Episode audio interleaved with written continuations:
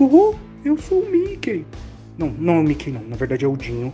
Eu tive que usar o disfarce para poder mandar essa mensagem muito importante. Gente, não tô rico, não tenho dinheiro pra nada, velho. O negócio tá complicado, combustível alto, o negócio todo, tá complicado o negócio. Então, é, eu não tenho dinheiro. Parem de me cobrar, por favor. Meu WhatsApp tá bombando, mas não é de coisa boa, é de gente me cobrando. Tem um pessoal que já descobriu meu endereço, eu tô perdido, gente. O que, que tá acontecendo? Ah, eu vou aproveitar o meu espaço, que é muito curto, gente, muito rápido. Também exemplifica. Paga aquela coxinha que você tá me devendo, pelo amor de Deus. É, é, sabe? Vai, vem aqui no podcast, vai ter coxinha. Eu não comi essa coxinha até hoje. E no gays, mano, desculpa aí o, o cutside que eu fiz no seu cabelo, essa raspadinha aí do lado. Foi bobagem, ninguém tá vendo isso. Então é. Falar aí que cortou as pontinhas, nada, muito um buraco, parece. Enfim, ai. Deus, é isso, gente. Desculpa, Thiago. Meu amigo Dinho. Ó, o Dinho tá falando aí da coxinha. Dinho, só dizer para você que a coxinha tá aqui desde 2020. Só vim buscar. Só não sei se você vai querer comer ela depois. Mas é isso, meus amigos. Estamos aqui de volta, reunidos mais uma semana. Voltamos e voltamos em definitivo, né? Porque estamos gravando de novo aqui é porque voltamos. E para chamar vocês aqui, para mostrar para vocês que o time inteiro está aqui de volta, logo está ele, Noguês. Uh, Estamos de volta mais uma vez e forte abraço para o começar aqui né, mandando abraço já pro Dinho, grande amigo Dinho, brothersaço Dinho, lá firme e forte no seu canal, dinho.tv, Dinho até de Twitch TV, TV, twitch.tv barra Dinho Cardoso. Deu um branco agora no canal do brother, velho. Dinho, Dinho com U, tá? Dinho Cardoso. Cola lá nas lives que é diária, é diária, é engraçado, cara, é engraçado, é divertido. É tri, é tri. Eu tô, cara, eu volto e meia não tenho que fazer. Não tenho que fazer. Sempre tem coisa pra fazer, né? Mas quando eu tô fazendo alguma coisa em paralelo que eu posso estar assistindo algo na internet, ali no YouTube, na Twitch, eu pá, colo lá, ver se o Dinho tá online e fico assistindo as lives dele que são muito divertidas. twitch.tv Cardoso. Abraço meu brother e te liga, né? Não é por causa do abraço que tu não deixa de me dever. Vou seguir te cobrando, né? Eu disse que tava cobrando ele lá no WhatsApp, peraí, peraí. Olha só, já sabemos então que, quais são os credores, tá ferrado, Dinho. e também de volta, está aqui com a gente a Bananica. Olá, meu povo, que satisfação, que honra estar aqui novamente com vocês. Estou aqui, ó, tremendo de ansiedade para comentar sobre coisas divertidas e não divertidas também. É isso aí. Bom, como foi muito sucesso a semana passada, eu vi aqui que um total de três pessoas assistiram ao nosso podcast depois do relançamento. Tenho dúvidas. Tenho dúvidas se foi qual de nós três não ouviu, né? Porque eu ouvi, eu a ouvi. minha filha ouviu, e aí eu não sei, né? Agora ficou um. Terceiro, não... né? É verdade, alguém não ouviu. Ah, minha mãe. Minha mãe, eu mandei pra minha mãe, velho. Nem minha mãe ouviu. Nossa. É, olha, eu vou dizer para vocês que eu ouvi, até porque sou uma, uma espectadora do, do podcast ah, desde o início. Então, eu ouvi. Tá bom? Então, então vocês estão assumindo que o, que o, o Spotify está nos escondendo o número de ouvintes. Uau, Spotify, estamos de olho. Mas é isso, meus amigos. No, na, na noite de hoje, ou no dia de hoje, ou na tarde de hoje, ou na madrugada, vai saber que hora que você está ouvindo isso, nós vamos falar da, da, última, mais nova geração de videogames e como que esses serviços, esses games por serviço que chegaram agora, mudaram a indústria, ou vão mudar ainda a indústria. Mas para falar isso, eu vou chamar aquele intervalinho, aquela vinhetinha. Solta a vinheta, diretor. Fui!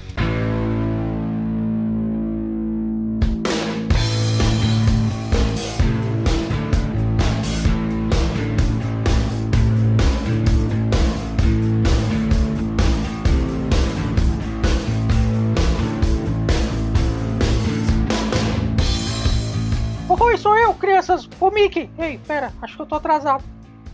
É, você tá atrasado, Mickey. Quem fez a abertura hoje foi o Dinho. Dançou. Mas é isso, meus amigos. Então vamos lá, vamos, vamos falar o que a gente jogou essa semana. Vou. Vou começar, falo, vou começar com a Bananica, que ela que tem mais tempo para jogar aqui, né? Vai lá, Bananica. O que, que você andou jogando essa semana? Obrigado por me chamar de desocupada, tô brincando. Ah, hoje, essa semana, eu joguei muito Stardew Valley porque viciei na fazenda e aí eu quero plantar meus abacaxi tudo. E, né, por causa do hype do, do final do LoL, né, do CBLOL, eu voltei a jogar LoL. Só que não LoL LoL, eu voltei a jogar Aran, né, que é o único modo do jogo do LoL que eu consigo jogar sem passar raiva, nervoso, estresse e querer arrancar meus cabelos. Mas joguei esses dias também alguns outros jogos que, né, já não estão mais tão, tão em, em vista, como Punhos de Repúdio. Gente, esse jogo é muito, muito, muito bom para quando você tá nervoso, estressado, com raiva, revoltado com a, toda a situação do universo, do mundo, do Brasil em si, e você faz simplesmente o quê? Vai socando os outros. Mano, muito maravilhoso, muito maravilhoso mesmo. Eu vou dizer para vocês que eu dei uma, uma pegada assim, eu fazia muito tempo que eu não jogava jogos de, de luta, né, de porrada. Aí eu apanhei bastante. Mas aliviou bastante meu estresse. Ó, me deixou bem tranquila. E é um jogo que eu recomendo para todo mundo que tem raiva. que maravilha! E você, Noguês, o que, que você andou jogando? Caramba, cara, tu sabe que esse Punhos de Repúdio tá na minha lista aqui, né? Tá na minha wishlist aqui da, da, da Steam. Vai ser uma aquisição breve, um beat'em up que eu tô pilhado de jogar há alguns dias já. Desde que eu vi alguns. Uh algumas propagandas sobre o jogo, li sobre a sua mecânica, os sprites. A galera caprichou no jogo, hein, cara? Caprichou, realmente é, é massa. E a questão de, de socar, tu não, é, tu não vai ali socar qualquer um, né, Bananica? Tu vai ali socar o socar antivacina, meter porrada nos antivacina, meter porrada em negacionista, é mais prazeroso. Não, não, meu, vamos ver, né, gente? É, a coisa aqui, você, é, isso aqui é uma mera obra de ficção, né, gente? Por favor, né? Não, não meter porrada lá no joguinho, né? Por favor, né? Nos entendo aqui, né? Ô, Zengler, porra, Ajuda aí, Zen, pra deixar clara essa coisa, né? No, mundo virtual pode tudo. No mundo virtual pode tudo. Mas óbvio que aqui não estamos fazendo apologia, nenhum tipo de apologia à violência, né? Muito pelo contrário. Estamos até. Conversávamos sobre isso esses dias, eu e o Zenglef aqui. Pelo nosso. Como a gente está chocado, né? Com essa nova. Uh, uh, esse momento, né? Esse momento que a nação vive, esse momento mais agressivo, né? Mas enfim, esse não é o assunto do momento. O que importa aqui é o que a gente andou fazendo esse fim de semana, essa, essa semana, né? Eu, cara, eu preparei aqui minha live, voltei com a Twitch, né? Estou de volta lá na twitch.tv barra Fernando Noguês. Não deixa de dar um pulinho lá para dar uma risada com a gente. Uh, preparei a minha a lista de jogos a jogar na Twitch. Vejam bem, as listas de jogos que vão aparecer lá agora. Eu tô com Hollow Knight já instalado, esperando um Rival 2 Adoro esse jogo, acho muito lindo. O primeiro, o primeiro, né? Adoro o primeiro. O primeiro acho um jogo lindíssimo, lindíssimo. Não cheguei a acabar, foi até o finalzinho. Depois o meu tive um problema no computador na época e acabei não voltando a jogar. O, mas o que eu vou jogar agora vai ser o 2 em live, né? Tô com o DNNUS instalado aqui também para fazer esse, é, esse, esse pegão lá na live com a gurizada. Não sei a ordem ainda, viu, gente? Tô jogando lá. Apareça lá na live e vai pedindo lá que a gente vai jogando. E também um jogo que eu peguei dica do Zenloff aqui que achei legalzíssimo, cara. Muito massa o jogo. Tava de graça lá na GOG, né, Zengloff? O Zengloff deu a dica, que é o Dex, velho. Cara, uma grande dica do Zengloff. Joguei um pedacinho, me apaixonei já pelo pedacinho que eu joguei. Achei muito legal, muito interessante. Vou detonar ele na live lá. Uh, uma pegada meio cyberpunk, assim, né, Zengloff? Só que em 2D, né? Que é um, um sistema meio uh, side-scrolling, assim. Cara, da hora pra caramba. E por tabela, me lembrou, sabe que qual jogo é esse Dex, que daí por tabela lembrou esse jogo que eu já instalei e também irei jogar na live, que é o Flashback. Flashback é um jogo lá dos anos 90, do Mega Drive, foi feito um remake. Obviamente vou jogar o remake, né? O remake. Uh... Ai meu Deus, é remake ou é remaster? Enfim, acho que até remake. é remake. É remake. Hum, remake. Então vou jogar o remake do Flashback também lá na twitch.tv barra Fernando Noguês. É, então, eu ia falar justamente isso. O Dex, ele é um sucessor espiritual do, do Flashback, né? Ah, legal. Porque o... Pra quem jogou o primeiro Flashback lá no Mega Drive no Super Nintendo, ou até mesmo no PC, porque ele saiu pra essas três plataformas. É, quando jogou, botou a mão no Dex e falou assim, nossa, sabe a sensação nostálgica de que eu já joguei isso alguma vez? E aí ele, tem, ele lembra um pouco. Claro que o Dex ele tá muito mais pra, pra um, um jogo de ação do que um jogo de que, que hoje tem um nome, né? Que é o, o, Metroidvania, né? Que é um jogo que você vai e volta nos lugares para poder abrir portas. Não exatamente, o Flashback não é muito Metroidvania, mas ele tem esse conceito de você vai para um lugar, pegar uma chave para abrir outro. E, e é, um, é um jogo bem legal, assim, o Flashback. Eu ia até indicar, se você não fosse jogar, eu te indicar, porque o Flashback é muito, muito gostoso. eu joguei o, o, o, remake quando ele saiu lá, na época do, do Xbox 360 ainda. Assim, é diferente, mas dá para você entender melhor a história, né? Porque colocaram umas CGzinhas e tal para explicar melhor a história. E a história do jogo é muito boa, coisa que eu não tinha pego quando eu joguei lá atrás. Detalhes da história, né? Que eu não tinha pego quando eu joguei lá atrás, dessa vez eu peguei. É muito bom, vale a pena sim. Sobre o, o, o, jogo, o jogo que a, a Bananita tá jogando aí, o, o tal do League of Legends, ela nunca deixou de jogar. Isso aí é papinho dela, ela sempre jogou. Então, sempre teve instalado esse, esse negócio lá. Que isso? que alúnia! É verdade, é verdade. Sempre jogou. Ela, tanto ela jogou que tem gente que fala pra mim que conhece ela, que jogou com ela e ela fala nunca vi a pessoa. E a pessoa tem print dela jogando junto. Que calúnia! Nem sou eu! Olha como tá errado. Sabe por que, que tá errado? Porque a pessoa falou meu nick errado. Olha só. Olha só que beleza. Então, agora o que eu tenho jogado? Eu estou jogando aquele The Sims de zumbi. Tô, tô viciado naquele jogo. Cara, como é que como é que é o nome desse jogo, Zengler? Eu vi o Gaules jogando lá, mano. Eu é. havia, passei assim por, por cima da live de eu achei interessantíssimo. É esse mesmo jogo que tu tá falando ou não? É esse mesmo, é o Project Zomboid. Project, onde é que, que plataforma é isso aí, velho? Parece pra PC, né? Steam. Hum.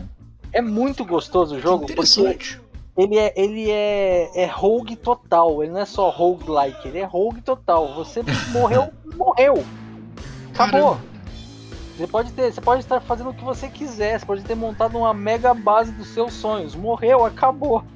Cara, dá pra jogar multiplayer ou só, só solo?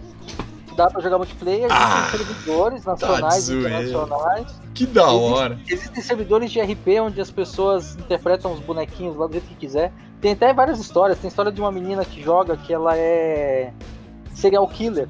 Ela mata os players e coleta o, o, a chave deles. A chave é um item único de cada jogador, né? Pra, uhum. E guarda lá com ela os negócios. Assim, tem, cara, é um jogo que tem possibilidades infinitas. Assim, é, é um The Sims com, com PVP ativado, vamos dizer assim, e com liberdade de movimento, porque você movimenta o seu bonequinho com o AWSD. Então você, pô, cara, é muito bom, é um jogo muito legal. Tem muita coisa que eu ainda não sei fazer e eu, eu tô evitando pegar spoiler porque tá divertido descobrir as coisas na, enquanto joga, né? Tá, e olha só, os e tem zumbi. É, tem zumbi. Deixa eu fazer umas perguntas, eu fiquei curioso agora. O, esse multiplayer é toda a galera jogando junto ali ou tu entra no modo multiplayer, tu e um amigo teu e joga contra a máquina? É, tem as duas formas. Tem, tem como você entrar em servidores que já existem no, no, no mundo. Uhum. Aí as pessoas que pagaram o servidor para ter, você entra lá e joga com quem quiser entrar. Ou você mesmo paga o seu servidor, coloca login e senha e tal, para que as pessoas só entrem quem você quiser. Ou coloca lista de convidados, etc e tal. Ou você faz um servidor dentro da tua máquina, só para você, enquanto você estiver jogando, ele tá ah. ligado, e você convida quem você quiser para jogar. Tá, tá. Nesse caso de tu criar o teu próprio servidor, Uh, eu já joguei jogos assim, né? Que nem.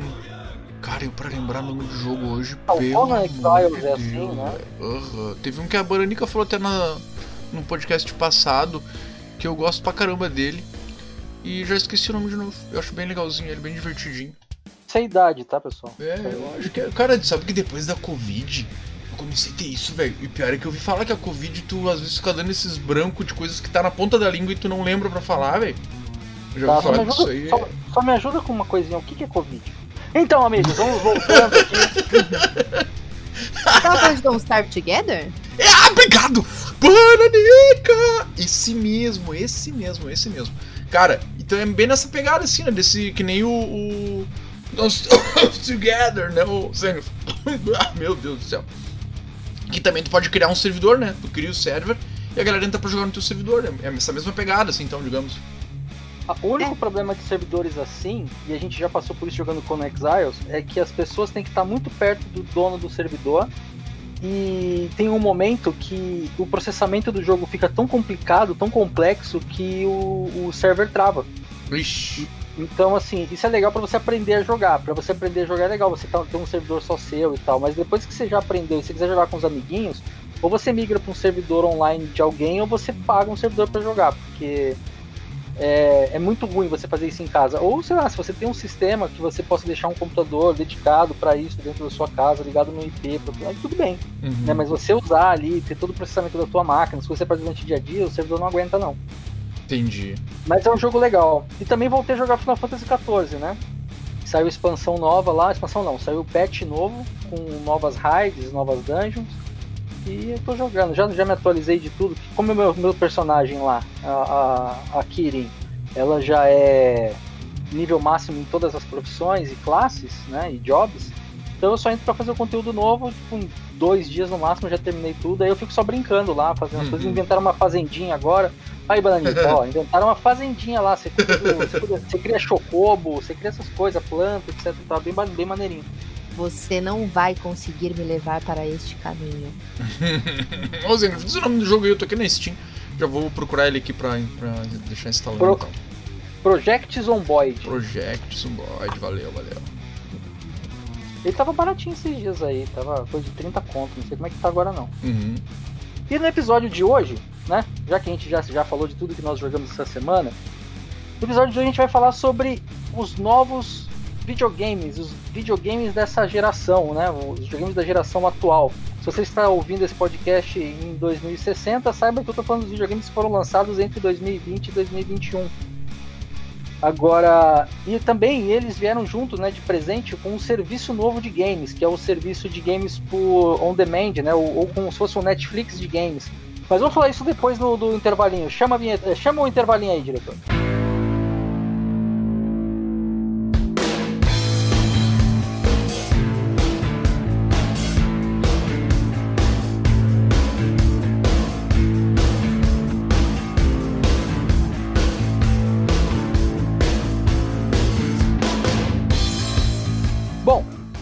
Começar aqui o papo, né? Vamos falar desses videogames novos. Eu recentemente eu, eu tive acesso ao PlayStation 5, até mesmo para entender, né, que a Sony, bem depois que a Sony inventou a nova Plus lá com novos jogos e tudo mais. É, mas antes da gente falar sobre os videogames, eu tinha acesso já ao, ao, ao Xbox. Mas antes da gente falar do- do- dos videogames e tal, vamos falar do que, que a gente realmente espera dessa geração, né? E por que que desta vez, e assim, incrivelmente desta vez, algo que eu só, vi acontecer na época do Mega Drive, por que, que as empresas resolveram fazer esses videogames de hoje retrocompatíveis? Isso fazia, fazia muito tempo que isso não acontecia, né? Acho que o último que eu vi foi o Mega Drive, que ele era retrocompatível com o Master System, né? System. A Nintendo fez uma paradinha assim também, né? O. É, o Wii, né? O Wii, É. mas é que na verdade não foi uma troca, né? Porque o Wii ele era da mesma geração do, do, do GameCube, né? Uhum. Então eles só fizeram um esquema para parar de vender GameCube sem quebrar a- o pessoal que já tinha o GameCube, né? E parar de ter jogo, etc e tal. Então eles meio que fizeram um malabarismo para manter ainda pessoal do GameCube ativo e ter o videogame novo que eles queriam com o sistema de movimento. Mas Sim. quem realmente lançou uma novidade no mercado assim de tecnologia foi agora a Microsoft e a Sony.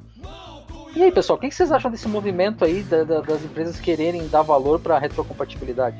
Cara, é uma parada que se tu parar pra analisar, brother, é, é, é uma um- uma quantidade de conteúdo num limbo, né, cara, que não tem por que ele tá nesse limbo, né?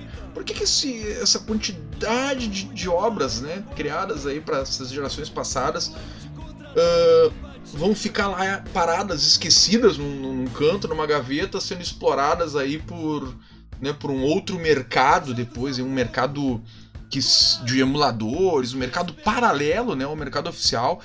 Eu acho que mais que demorou, cara, de a galera ativar essa retrocompatibilidade, né, porque foi o tempo de querer prender a galera num console ou em outro, né, cara. Eu acho que essa questão do, do de tu tá preso a um hardware, isso aí já tá ficando no passado, já tá fazendo parte do passado, né? Eu nem vou adiantar o assunto, vou deixar pra falar mais dessa coisa de hardware mais pra frente, quando a gente cair nesse assunto aí dos equipamentos em si. Mas essa biblioteca de jogo, de jogos, né, que a gente tem aí de tantas plataformas, né, não tem porquê. Cara, olha só, imagina assim, tu pega um computador, mano. Olha a quantidade de jogos retrocompatíveis, né? Vamos botar umas aspas nisso aí que tu tem num computador, brother. Eu boto aqui, nós falávamos no podcast passado, eu pego e instalo aqui no meu Windows 10 que eu tô usando, instalo Alone in the Dark aqui, que foi lançado em 1994, velho. 92, salvo lá no início dos anos 90.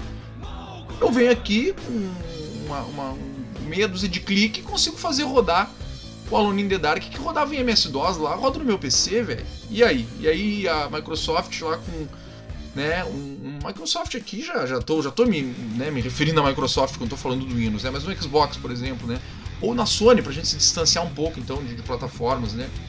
Que a Sony vai deixar lá uma porrada de jogo lá do PlayStation 1, cara, que tinha milhares de jogos, cara, uma biblioteca gigantesca de jogos, grandes porcarias tinha também no meio dessa biblioteca, mas inegável que tinha muitos jogos, muitas produções, muitas coisas excelentes, fenomenais, coisas que marcaram a época. Vai deixar isso mofando num HD guardado dentro de uma gaveta em algum lugar lá. Então acho que, cara, demorou, demorou de ativar essa retrocompatibilidade nos equipamentos né? Essa história do hardware é... falaremos mais para frente, né? Porque eles queriam antigamente esse lance de não, cara, qual era a minha visão antigamente? Por que, que eles não usavam retrocompatibilidade nos consoles? Para eles continuar juntando migalha lá de ah, lançaram o PlayStation 4, beleza? Aos jogos de PlayStation 3 é só para PlayStation 3. Eles continuavam, continuando a juntar umas migalhazinhas lá do PlayStation 3 lá, né? Arrecadando lá umas moedinhas ainda com alguém que consumia PlayStation 3, alguns jogos específicos, alguém queria jogar só alguma coisa de PlayStation 3, né? Aí ficava essa coisa lá para tentar ainda empurrar hardware de PS3 para alguém. Enfim, né? A minha visão era essa aí, por isso que não, não tinha retrocompatibilidade. Hoje em dia, meu velho, tu ficar te prendendo a hardware, eu acho que é um grande tiro no pé e mais para frente comentarei sobre isso. Bem, eu sou muito eu, eu sou muito suspeita para falar porque é, eu gosto de jogos antigos, né? Eu gosto muito dos jogos antigos, assim, principalmente dos do PlayStation 1 e 2. E quando eu vi que tem uma leva de jogos antigos vindo, né, para pro, os consoles novos, tanto para computador também, eu fiquei muito feliz. E, e eu pensei, a vida dos emuladores está acabando, jovens. os emuladores estão, estão entrando em desespero. Isso me deixa é, isso me deixa muito feliz, porque nem todo mundo, nem toda, nem toda a galerinha né, nova que tá chegando aí conhece os jogos antigos e estão perdendo muitas coisas boas, assim, né? Ruins também, óbvio, uhum. não vou mentir, mas muita coisa boa. E com essa, e com essa, é, com essa mistura de poder jogar jogos de, de uma de um, né, de um de um console no outro e não perder principalmente a qualidade do jogo. Isso daí para mim é muito importante, né? Não vamos dizer sobre isso. Está me deixa muito feliz. Né? Sem contar a possibilidade de você poder jogar vários. Isso é muito legal.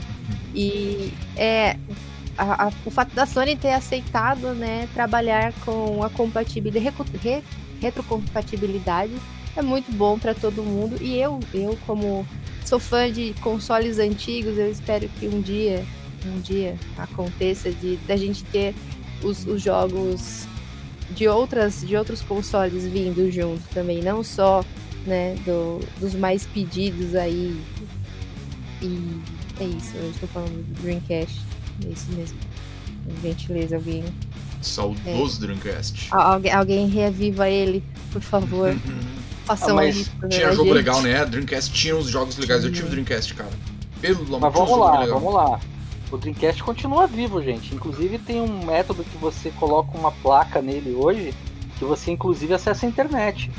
Você tira o drive dele, você elimina o drive, você coloca um leitor SD nele, coloca os jogos pelo SD e e, e, e, e, essa placa faz uma conexão de internet com o servidor de fã que os caras fizeram e tá rolando. Eles estão jogando Phantasy Star, estão jogando tudo que tinha no Dreamcast. Que da hora, não sabia disso não. É. Eu também não sabia disso. Nossa, Esse mundo paralelo. É, pra não, mim foi acho que um dos consoles mais legais. Não, vamos não, vamos ficar aí, gente. A gente chegou. Não, mas vamos lá, o que mais existe nesse mundo é gente sustentando tecnologia ou game antigo por conta própria. Tem, até é hoje, é, não, até hoje ainda tem grupos que sustentam servidores de última online deles, né? Tipo uma parada assim, Lineage 2, cara. Se, ah, são literalmente centenas de servidores pelo mundo, particulares, eu ainda, privados. Eu ainda, acho, eu ainda acho o Lineage 2 um jogo muito mais avançado para isso, né? Eu tô falando de último online, um negócio que foi feito nos anos 90. Hum. Sabe assim? Uma parada do começo da internet. Então ainda tem gente que mantém até hoje. Tem, tem gente que ainda é moderador e, e, e faz mods, né? De Baldur's Gate, cara, uhum. pra jogar, de Neverwinter Nights, pra é jogar. também? Né? É. Tibia tem então, muito ainda. Então, assim, tem, ainda tem muito, né? E os caras, sempre que eles descobrem um jeito de fazer aquela, aquela feature funcionar, eles vão. O próprio Wii, a Nintendo fechou. Não, não existe mais um online do Wii, né? O Wii não tem mais funcionalidade online.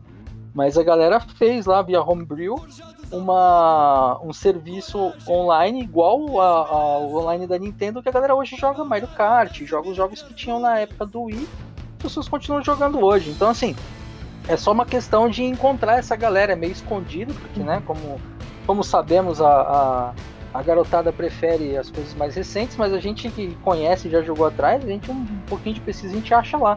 Então, se você, assim como a Bananica gosta do Dreamcast, pô, ele, ele está vivo. Só encontrar a galera que também pensa igual você. Eu fiquei muito triste com. com não, nem sei se aquilo é um remaster, não sei do Shemui 3, sabe? Hum. Fizeram. Nossa, me deixou triste. Eu, eu, eu, joguei, eu não consegui, sabe?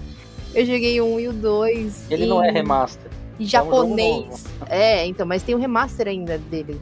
Tem não, um... ele, ele é um jogo novo. O Sim, mas 3 é um jogo novo. Tem um remaster do Shemui. Ah, do primeiro Shemui. É, e aí eu fiquei assim muito triste, porque eu joguei o 1 e o 2, eu jogava o 2, acho que eu joguei em chinês, se eu não me engano.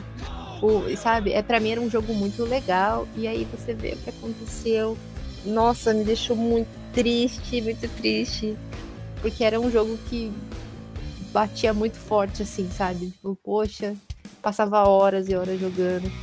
E mas é isso, eu gosto muito do jogo do, dos consoles mais antigos e ver, né, essa essa galera nova expandindo, vai que não dá um uma viradinha de chave assim numa cega da vida. E aí falou, vamos tentar também a gente aí, né? É, é isso. Não, eu, eu não acredito na SEGA fazendo console nunca mais. mas, mas eu acredito na, nas pessoas que têm ainda o Dreamcast que possa fazer alguma coisa para isso, isso acontecer e isso funcionar. Mas a SEGA em si fazer, eu, eu sinceramente duvido e duvido muito. É, agora, com relação à retro, retrocompatibilidade desses aparelhos, eu tenho uma, eu tenho uma, uma visão que geralmente as pessoas falam que eu, que eu gosto muito de teoria da conspiração, né? Mas eu, eu acho muito estranho só agora isso ser uma feature. Eu acho que isso entra numa, num, num momento em que eles passaram boa parte da última geração fazendo remaster e vendendo jogo velho como se fosse jogo novo. É, e para essa geração agora, devido às questões do Covid, porque, as pessoas, porque teve né, um problema grande de produção de, de material eletrônico durante essa, essa fase, não tem muito jogo novo. Eu, eu, eu não consigo enxergar jogos novos para essa geração que, que sejam jogos que façam valer a pena você adquirir o videogame. Por exemplo, no, no Xbox acho que não tem nenhum. No, no PlayStation tem o novo, novo Homem-Aranha, que na verdade é muito parecido com o do, do PlayStation 4 tem o, o Demon Souls é, remake, né, do Demon Souls, que é um jogo originalmente do PlayStation 3. Mas eu, eu joguei esses jogos e eu não achei que, cara, existe ali uma diferença muito grande de, de gráfico ou de tecnologia que justifique você vender um aparelho pelo novo né, de videogame. O que aconteceu foi eles corrigiram um problema da, da geração passada, que era uma limitação técnica dos consoles, que fazia com que aí agora o Nogueira vai ficar bravo, vai falar, isso não tem nada a ver! Que os consoles da, da última geração nunca passavam de 30 frames por segundo em, seu, em seus jogos, e agora os, são os mesmos jogos, só que rodando a 60, 120 frames por segundo.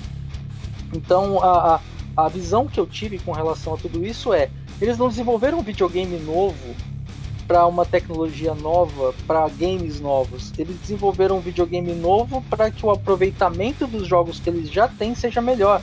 Porque, querendo ou não, o PC já tinha isso antes do lançamento do PlayStation 4, né? Porque se existia um jogo que tinha para PC e tinha também para algum console da última geração, esse o mesmo jogo no PC rodava liso em 60 FPS, enquanto o jogo do PlayStation 4 ou do Xbox One rodava 30. Então, cara, é, é, na minha visão é. Primeiro a gente lança um videogame com o potencial de corrigir o problema do videogame passado, depois a gente cria um novo problema porque os próximos jogos vão rodar 30 FPS nos videogames novos. E aí a gente parte a pensar como vai ser o PlayStation 6. É, isso não tem nada a ver. eu, eu gosto, eu gosto quando. Eu gosto quando o argumento acaba com o famoso teu cu.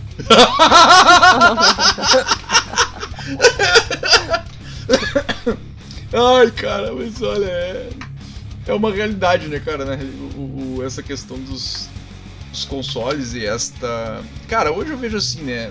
O, que, que tem aí nessa geração, né, que a gente tá vivendo aí de consoles? Eu vejo consoles muito similares, né? Principalmente quando a gente fala aí dos, dos dois maiores nomes, né? De, de dos maiores. Até nem sei na realidade, posso estar falando uma mentira aqui, mas a última vez que eu vi isso, já faz algum tempinho, eram os consoles mais vendidos, né? O console da Microsoft e o console da Sony. Né? Uh, então, os dois consoles mais vendidos da atualidade, se não estou desatualizado, eles têm hoje uh, hardwares muito similares, né? Extremamente parecidos, assim.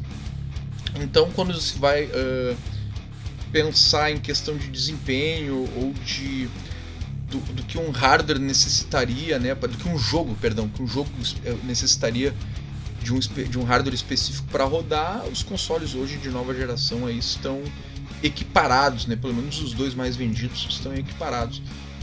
Hum, assim como na geração passada, né? Como no PlayStation 4 e o Xbox One, eles também tinham hardware. Na época foi a, a, a AMD, né?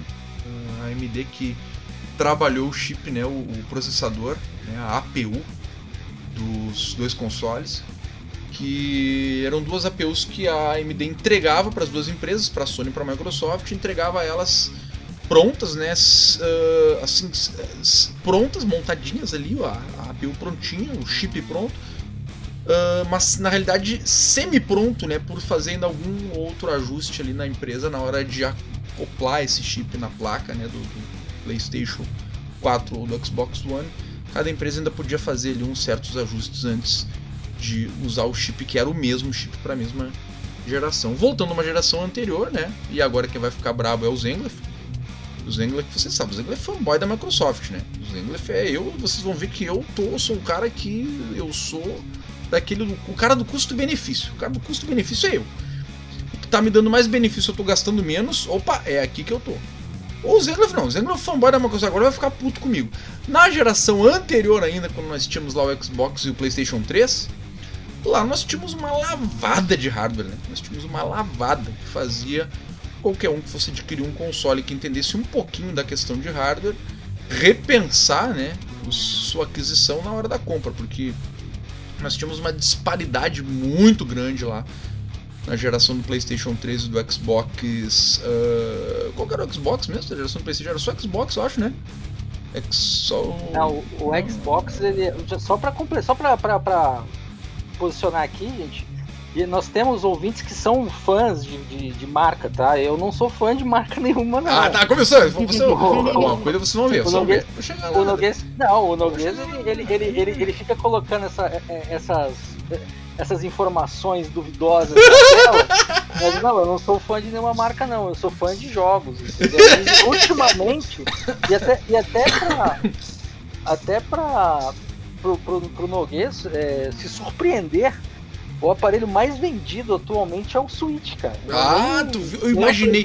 Por isso, cara, por isso que eu fui cheio de dedo, porque eu tinha essa impressão que eu tinha lido alguma coisa em algum lugar que o Switch tava. O último o console novo da, da Nintendo tava aí estourando nas vendas, mas não, não tava com, com essa é, precisão. E e parece que o Xbox deu uma crescida muito, muito íngreme por causa do Game Pass, né? E, e a briga entre o, o, a Microsoft e a Sony tá bem apertada. Porém, o Switch é o que vende mais, e vende muito mais, é engraçado, né? Sim, sim, sim. É, é, o, é um videogame que não tem uma capacidade técnica igual de outros aparelhos, é, porém é. ele tem uma, uma, uma coisa que os outros não têm, né? Que são jogos casuais que você pode jogar em qualquer lugar por duas ou por, por, por sei lá, 20 minutinhos você consegue se satisfazer.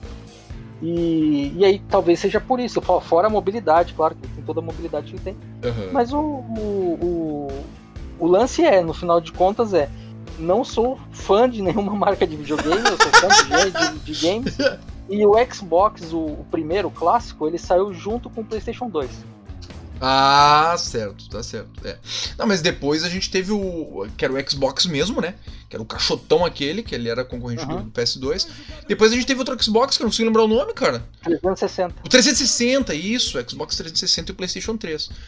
Foi nessa geração ali que a gente teve uma disparidade de hardware muito grande, né? Nós tínhamos ali o Nintendo Wii na época. O, o, o Wii ele tava. Era o hardware mais inferior, porém ele vinha com uma grande novidade, né? Entre aspas, pra época, que era a, a questão da captura de movimento do jogador, né? Coisa que a Microsoft tentou com o. Também com equipamento no, no- lançando o equipamento do Xbox 360. Que equipamento esse, cara? que Tu sabia que esse equipamento foi desenvolvido por um brasileiro, né? É, ele criou, né, o, o, o Kinect e aquele rapaz que entrou pra Microsoft lá, que foi o líder da. da antes do, do, do Phil Spencer, né? Ele matou o, o Kinect, porque ele não soube trabalhar com o negócio, forçou, fez um monte de propaganda, falou que o negócio fazia coisas que não fazia. E quando ele chegou no mercado, a galera ficou putíssima com a Microsoft, porque, né? O Kinect ele realmente não era 2% do que o cara vendeu na, na, na mídia. Momento aleatório do Kinect. Um relato sombrio sobre esse bagulho. Meu Deus, com teoria da conspiração. Vamos lá, alguma coisa que envolve Cês- Peraí, peraí, fantasma. peraí. Chama, só uma vinhetinha aí agora, rapidinho, hein? Vai. Momento creepy. Não sei se vocês viram, te- teve uma notícia aí dos Estados Unidos em que o Kinect estava se mexendo e capturando o movimento da casa dos- da, da galera. Caralho, eu li, eu vi isso. Aham, faz Isso, tempinho já, né? e é, faz. E tipo, uma família conseguiu é, entrar na justiça contra um vizinho deles que estava entrando na casa e assaltando a galera por causa do Kinect. Porque o Kinect estava, estava, estava constando o movimento da casa e, tipo, a galera dormindo, todo mundo dormindo, ninguém conseguia ver nada. E aí, sempre tinha. Por causa do Kinect, descobriram que tinha alguém entrando na casa e era o vizinho. Olha que louco.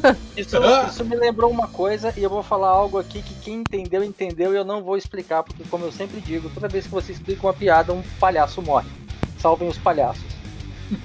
Oi, Ambrósio! Enfim, quem entendeu, entendeu. É, cara, é possível sim, tá? E assim, aí volta a falar o cara da teoria da conspiração, como dizem os amigos. É, se você tem um serviço, um, um aparelho que tem uma câmera que fica ligado a um aparelho eletrônico que tem um HD, e esse aparelho está ligado à internet, e ele fica em stand-by, o que impede a empresa que desenvolveu o software manter esse troço ligado e, e- e vigiando você durante o dia? Alô, Alexa? Temos uma, temos, temos aí a Alexa. Ela simplesmente faz você ficar loucão porque você falar qualquer coisa durante o seu dia, assim, na sua casa, no momento de privacidade, quando você vai ver o seu celular está lá cheio de informação sobre aquilo que você falou o dia inteiro. Sim, não, o, o meu aparelho celular geralmente ele, ele vira para mim e fala assim: Não entendi a sua pergunta, É, o mas eu não fiz pergunta Faz- nenhuma. Faz O meu faz.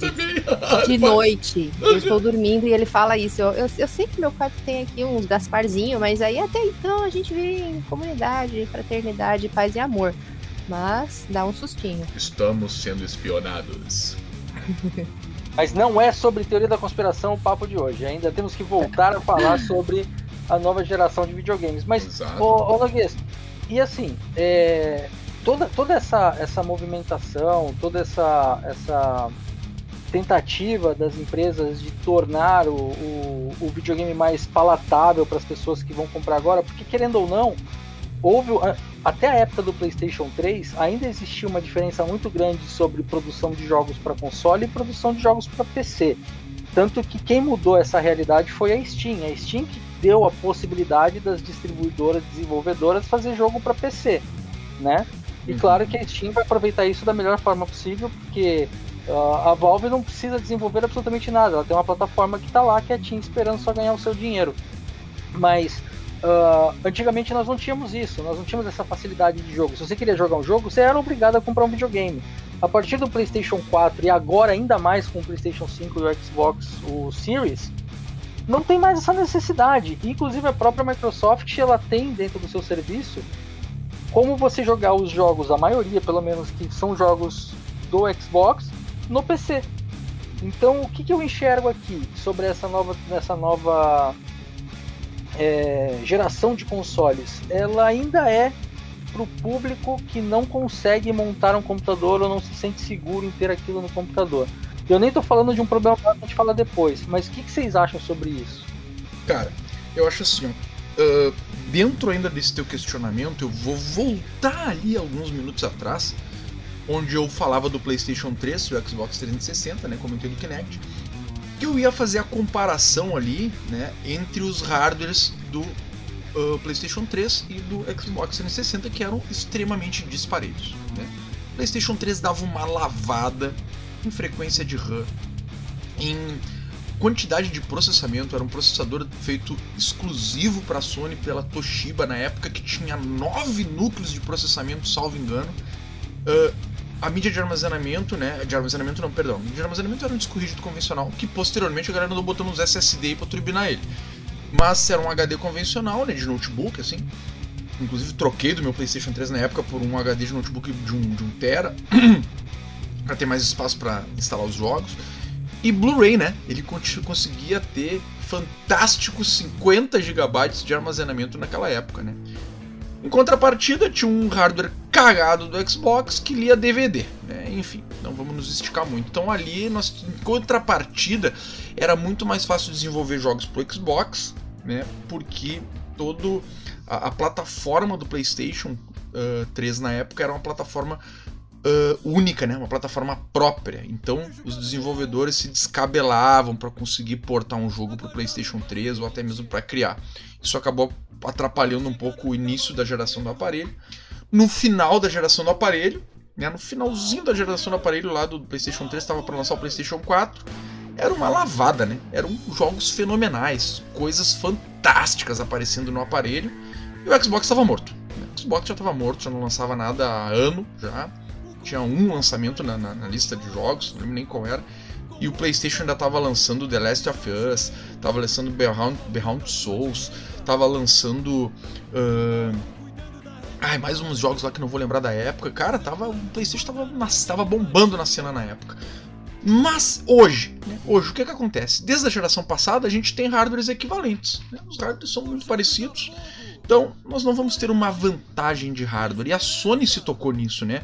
Que o grande investimento que eles tiveram em hardware naquela geração lá para fazer com que tivesse um super equipamento na tua sala, na, na tua sala de estar ali, um super console, em comparação aos outros consoles da geração, Uh, esse investimento todo não era rentável para a Sony no final das contas. Então, para eles era mais fácil trabalhar com os estúdios de criação deles, investir nos estúdios de criação e seus jogos exclusivos e uh, vamos trabalhar com o hardware do mercado. O que o mercado tem aí, que estão distribuindo, estão vendendo, vamos comprar. Né? Vamos, que nem mais ou menos está acontecendo aqui no Brasil, né, no, no mercado. Os caras que, que nós vamos fabricar, fazer aqui, pagar imposto numa roda? Se a gente pode comprar a roda da China, ela chega aqui pela metade do preço do que a gente for, fabricar tudo aqui dentro. Né? Enfim. O que, que acontece nessa geração? O que, que eu vejo nessa geração, nesse momento, cara, né? Dos consoles. Eu tive, por exemplo, consoles eu tive vários, né? Muitos consoles, não vou falar todos que eu tive aqui, desde o Atari até que tive umas dezenas de consoles. Mas, da geração do PlayStation pra cá, eu tive todos os PlayStation. PlayStation 1, tive o 2, tive o 3. Inclusive estou olhando para eles aqui. Tem um, 2 e o 3 ainda tem aqui. Não os originais que eu comprei na época, mas ainda tem aqui o console 1, 2 e o 3. E tive o 4. Também tive o PlayStation 4. Essa geração de games eu comprei uma placa de vídeo. Comprei uma placa de vídeo, uma RTX 3050 com Ray Tracing para o meu PC. E não comprei consoles. No meu uh, ponto de vista, se essa não é a última, a gente está na última ou na penúltima geração de consoles de mesa. Consoles que são uh, comercializados nesse formato, né? Que a gente costuma ver que é comprar o equipamentinho, comprar o aparelhinho, coloca ele no tua estante, bonitinho, liga ele na internet, né? Coloca os jogos e tal. Meu ponto de vista, a gente está aí na, na, na, no barranquinho, na finaleira, na, na, assim, ó, no, na no ápice da vida dos consoles, né? Basta, cara, eu vou dar um, o que aconteceu essa semana comigo. Eu sou um cara que eu sou professor, né? Eu trabalho com cultura e tecnologia digital nas escolas. Tem muitas turmas. Nessa semana, cara, eu já sabia do serviço e tal, nunca tinha usado e tal, ele tá aí disponível até. E, cara, essa semana ia assinar e tal, mas não, a semana passada ia assinar acabei não assinando. Até você, dessa semana eu assino. Uh, esse serviço do Xcloud, né, da, do Xbox aí, que tem os jogos disponíveis na nuvem ali, né, não é uma, uh, uma exclusividade isso da Microsoft, né, a, o Google já tinha tentado com o Google Stage, a, a Nvidia já tem um projeto que também está rolando, não sei nem quanto anda né, de jogar os jogos pela nuvem, né, como o Zengler falou agora há pouco, né, um Netflix dos, dos jogos. Né. E nós temos no, lá no nosso laboratório de informática na escola, a gente tem uns computadores bem, bem, bem simples, né? A gente tem uns Chromebooks, são uns, uns notebookzinhos assim, da, com o sistema da própria, da própria Google, né? E que ele é bem simples de hardware, assim, né? Não tem um super processador, não tem nada de processamento de vídeo, assim, de, de grande desempenho, né? Algo, tudo bem simples. É um hardware bem simples para basicamente tu navegar na internet e usar as ferramentas do Google Chrome, né? Para isso que ele serve. E eu sou muito liberal com os meus alunos, né? A gente tem, óbvio, todo um controle de acesso de tráfego de dados, nós temos um trato dentro da sala de aula, né? Pra gente ter cuidado no que vai acessar e tal. Eu sou muito liberal, a gente tem umas atividades para fazer, a gente tem metas a cumprir, cumprir essa meta, tu tá livre para navegar pela internet, para tentar fazer outras coisas. Desde que passei a atividade, tal, quando tô andando pelas, entre as classes, eu olhei um moleque jogando no Google Chrome, um caquinho, um caquinho do Google Chrome, jogando Forza, velho. Jogando Forza com gráfico estourado, assim, de olhei. Eu, what porra, pensei pra mim. Eu, esse moleque aqui, velho, molequezinho da sexta série, velho. Sei lá, tinha 11, 10 anos de idade, 12 anos de idade, sei lá, no máximo. Olhando assim, moleque jogando Forza, velho. Já parei assim. Caraca, olha aqui, olha aqui, eu tô jogando Forza aqui do, do. O pai assinou pra mim, Xbox. Eu digo, nossa, velho, é isso aí, é isso aí, é esse pensamento que eu tenho. Acabou a era dos consoles, cara. Próximo passo vai ser jogos tudo via streaming, vai ser tudo, tudo via. A gente vai ter uma comunicação aí de, de uh, mais aprimorada ainda do que a fibra ótica que a gente tem no momento, né? Com certeza a gente vai conseguir dar um passo mais à frente, além da fibra ótica que a gente tem no momento, né? Agora, semana passada eu li uma reportagem que o pessoal conseguiu fazer um teleporte de partículas, não sei como é que foi isso que eles fizeram, né? Uh, que a ideia é essa, conseguir fazer com que os dados não mais trafeguem, mas se teleportem. Então seria algo instantâneo, né? Seria algo instantâneo, seria mais o tráfego na velocidade né, da, da luz aí, com os cabos de fibra ótica. Não, não. Seria algo instantâneo. Tele, teleportar os dados até a tua casa, de um, de um, lugar determinado do planeta até outro lugar do planeta por meio de um teletransporte, né, digamos assim. Uh, isso aí já aconteceu aí, conseguiram fazer esses dias, não sei direito uh, detalhes sobre a matéria, que eu vi já não estou muito bem lembrado. Então acho que, cara, em breve a gente deve, né, como aconteceu com a fibra ótica, a gente deve estar tá aí chegando a, a, utilizar esses serviços, né? Fibra ótica que passou por testes aí por muito tempo, né? A galera fazendo uma porrada de testes com isso aí, até que hoje em dia ela está pendurada em tudo que é poste pelo Brasil. Né, por, nos proporcionando uma internet de altíssima velocidade e alta qualidade. Então, cara, meu ponto de vista é esse. Estamos vivendo a última geração dos consoles físicos. Acho que daqui para frente eles vão inventar outros sistemas de consumo, talvez um controle, algo que te dê, né, que tu precisa comprar para interagir com o jogo. Mas o jogo em si, né, acho que em breve nós não vamos nos precisar se preocupar com hardware para estar tá rodando ele, né? Vai rodar tudo lá do próprio produtor, do próprio distribuidor. Só vai precisar de uma tela para executar ele, né, aqui do outro lado e uma coisa para interagir com o jogo que vai ser uma espécie de joystick, alguma coisa assim. Ó, oh, Noguês, eu vamos fechar esse bloco aqui, mas uma coisa que eu enxergo para o cenário futuro de videogame, eu concordo contigo que videogame de mesa tá afadado, foi como eu disse, né? Eu não eu acredito que isso ainda vai se manter porque algumas pessoas não têm condições de, de montar um computador para fazer isso e é mais prático ter um videogame. Porém, eu acho que a gente está caminhando para um, numa direção em que quem inventar o primeiro videogame híbrido de celular e, e Switch vai dominar o, o, próximo mercado. É, mas a questão é essa, Zengler. Hoje, hoje já é possível, tu não precisa mais montar um computador. Tu pega qualquer um caquinho, velho. Abre o serviço da, do cloud ali e tá jogando.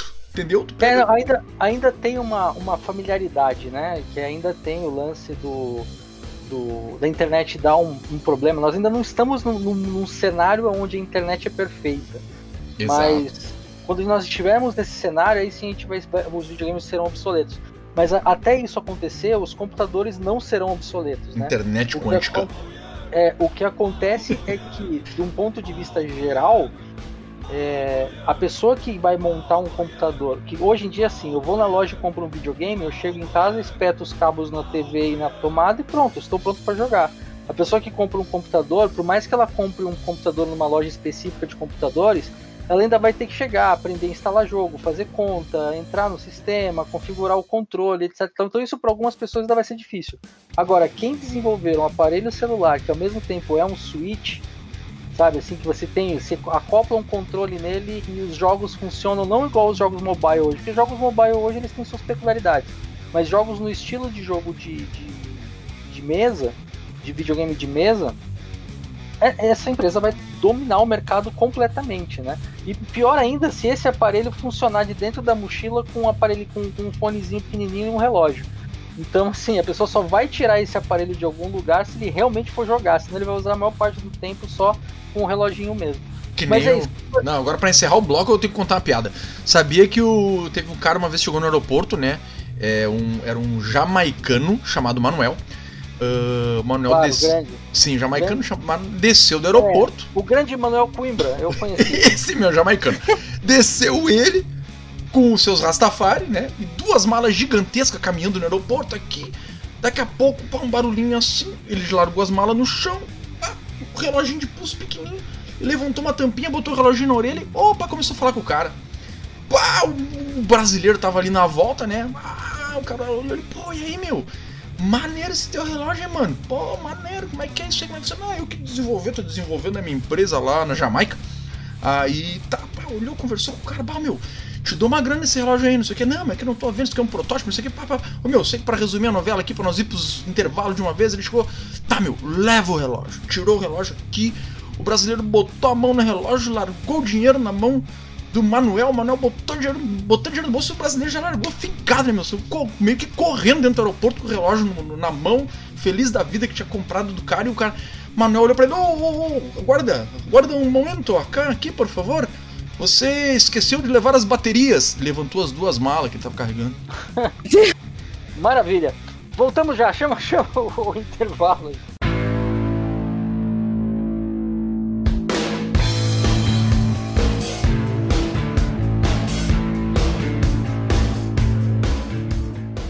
É, depois de um bom tempo para se recuperar da última piada. Uh, vamos para esse último bloco aqui. Nesse último bloco, a gente vai falar de benefícios que ainda existem nos consoles de mesa. E depois a gente vai falar dos games como serviço. Uh, eu acho que esse assunto é bem rápido, tá, gente? Videogame de mesa, a pirataria no estrago online. O que, que vocês acham disso? Eu concordo plenamente e me sinto aliviada em alguns pontos, viu? Mas também existem aquela, aquele, aquela frase, né? Nem sempre o mal é pro mal, às vezes o mal também é pro bem e pro mal ao mesmo tempo, não é mesmo? Digo isso porque existem jogos que são, vamos dizer, complicados de entender, assim, né? Para muitas pessoas e com, com ah, não vou dizer pirataria, vamos dizer mods, né? Vamos dizer assim, uma forma mais bonitinha. Vamos dizer, uma coisa mais calma, mais tranquila. Os mods ajudam, assim, em, alguma, em, em certas partes, nem sempre, né? Mas ajudam. Por exemplo, se eu tivesse mod em Spiral the Dragon em, sei lá, 2000 e 2000 nada, era 2005, 2006, eu não teria comido um controle no chefão final. E aí? E aí? Tá vendo? Se tivesse um modzinho para deixar o meu dragãozinho um pouquinho assim mais, né, intangível, eu não teria destruído um controle de raiva, de ódio por não ter conseguido passar do chefe. Brincadeira, gente, brincadeira. Mas eu concordo sim que consoles de mesa é, é mais raça, né? É mais assim, você, você não, não fica estressado, nervoso, porque a outra pessoa está roubando, está hackeando o sistema. Mas eu acho que tem, tem um ponto, tem um certo ponto de razão nessa, nessa frase. Cara, é, é isso aí. Eu acho que uh, ambos pontos que vocês colocaram acho extremamente relevantes. Mas eu acho isso um grande problema mesmo, cara, nos jogos pra PC, né? A gente tem essa. Esse, esse, essa brecha, né, cara? Muita gente que programa, muita gente que desenvolve, né? Que às vezes a consegue, que às vezes conseguem achar brechas no sistema para estar tá hackeando os jogos, os jogos né, das mais diversas formas, o que deixa, né, estraga muitas vezes a experiência, né, cara? Eu acho isso um cara que Uh, principalmente em jogo online, onde tu tem, tem, uma disputa acontecendo ali, acho ah, extremamente chato, né? Uma coisa muito chata mesmo ter que estar tá jogando com um cara ali que tá imortal do teu lado. Pô, chato pra caramba, né? Isso realmente é uma grande vantagem hoje que eu vejo dos consoles de mesa, né? Não ver a galera jogando em, servidores exclusivos aí de PlayStation, de Xbox, enfim, tu não vê galera uh, hackeando o game, cara. É, olha, é, acho que dá pra dizer que é uma raridade. Não me lembro de ter visto algo do gênero acontecendo. Obviamente já deve ter acontecido isso, mas agora tô, a minha memória não, não me deixa lembrar. Mas algo que é corriqueiramente, né, acontece de, forma comum, né, no PlayStation. Não, desculpa, acontece de forma comum, né, no meio dos PCs, onde a gente volta e meia convive aí com essa galera que está hackeando o game de alguma forma e em jogos multiplayer, muita, em jogos que são multiplayer, né, muitas vezes estragando a experiência aí dos jogadores. É, então, Noguês, existe, existem, né, muitos jogos de PC, principalmente jogos de tiro, né, que são os mais comuns, uh tipo de, de safadeza aí. Nossa, eu lembro Mas... do Combat Arms, velho. Meu Deus é, do céu, velho. Absurdo. Não, é aquele, aquele War, War Thunder, que é um jogo de nave de avião, de caça, né? Uhum. É, é, é, impossível jogar esse jogo. Básico, só abrir uma aspas rápida aqui, o, no Combat Arms, que é um jogo que eu joguei muito, cara. Nossa, era, cara, era impossível, velho. Os, os caras faziam uma atualização do jogo, pá, bloqueava os hacks tudo. Cara, era duas horas. Duas, quatro horas, os caras já estavam com os hacks tudo de novo, de enxergar entre as paredes, de... Meu, e aí os caras faziam atualizações, tinha duas atualizações por semana não adiantava nada. Atualizava, 3, 4 horas depois, no máximo, já tava os hacks rodando de novo, Tem uma, temos uma pessoa aqui que trabalhava na empresa que cuidava do Combat Arms, né? E essa empresa hum. sempre, sempre se deu muito bem com anti-hack, anti sempre foi muito boa nisso, né? Não, Banana? Ah. Oh, olha, vou dizer pra vocês, hein? Mas é, enfim, uh, vamos lá. É, ainda, ainda sobre esse lance, né, do, do hackeamento do, do, do, dos mods que atrapalham os jogos e tudo mais. No PC, nós temos isso descaradamente, abertamente. Algumas empresas, como a Ubisoft, ela tem um sistema de, de proteção que faz assim: se, ela, se o sistema do jogo percebe que o usuário é um usuário de hack ou coisa assim, ela delimita ele a entrar num servidor onde tem outras pessoas com o mesmo perfil dele.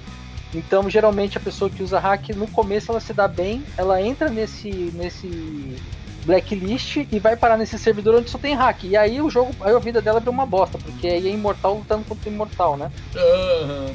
Mas isso ainda, isso é muito, isso é muito engatinhando para resolver o problema, né? É. Já nos videogames, para quem acha que não existe nenhum tipo de, de modificação ou hack que, que melhore as condições de jogo de, de videogame, nos aparelhos de videogame tem como você colocar um aparelhinho que transforma o seu controle numa máquina de, de atirar para um jogo de tiro. Uhum. Então, assim, se você tem. Se você está jogando com uma arma que tem um recoil muito alto, né? Para quem não sabe, o recoil é quando você atira e a arma sobe um pouco.